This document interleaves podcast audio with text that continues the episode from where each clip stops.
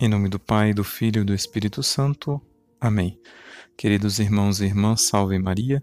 Sou o Padre Reinaldo Satiro, do Instituto do Verbo Encarnado, e estou aqui para meditar hoje com vocês a liturgia dessa sexta-feira da quarta semana da Quaresma.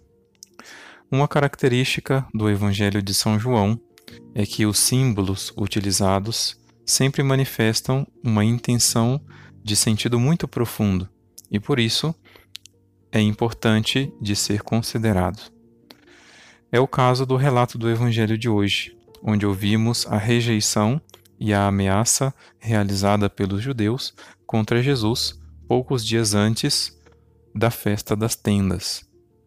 Para os judeus, esta festa tinha um sentido bem estabelecido. Os judeus iam a Jerusalém para agradecer a Deus pelas colheitas e para recordar aqueles 40 anos de caminhada no deserto, onde o povo deveria meditar sobre as maravilhas realizadas por Deus neste período, justamente para abrandar os seus corações diante da vista da grandeza da misericórdia que Deus havia manifestado claramente naquela, naquela ocasião misericórdia que se estende de geração em geração sobre aqueles que o respeitam, como canta a Santíssima Virgem Maria. Era um regresso simbólico ao deserto para dispor o coração para acolher a graça de Deus na festa que estava se aproximando, a festa das tendas. A partir disso, podemos crer que a ida de Jesus a Jerusalém nesta festa foi como um último esforço para levar os seus adversários a meditarem sobre a sua pessoa, sobre a sua missão e sobre suas obras.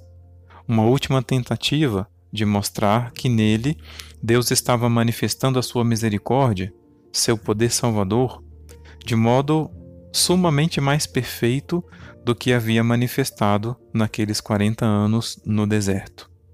Por isso, Jesus aproveita a ocasião para se manifestar ainda mais claramente, dizendo: Vós me conheceis e sabeis de onde eu sou. Eu não vim por mim mesmo, mas o que me enviou é fidedigno. A esse não o conheceis, mas eu o conheço, porque venho da parte dele e ele foi quem me enviou. Mas o resultado desta afirmação de Jesus foi o aumento da hostilidade dos judeus. Eles decidem definitivamente prender a Jesus e acabarão fazendo isso pouco tempo depois. Providencialmente, na primeira leitura, temos um impressionante relato que manifesta com perfeição esta reação de hostilidade contra o justo e o motivo pelo qual os adversários de Jesus reagem deste modo. A malícia os torna cegos, não conhecem os segredos de Deus, não esperam recompensa para a santidade e não dão valor ao prêmio, prêmio reservado às vidas puras. A tentativa de nosso Senhor Jesus Cristo não deu certo em relação aos judeus. Ao invés de eles abrandarem o coração, eles acabaram endurecendo ainda mais o seu coração.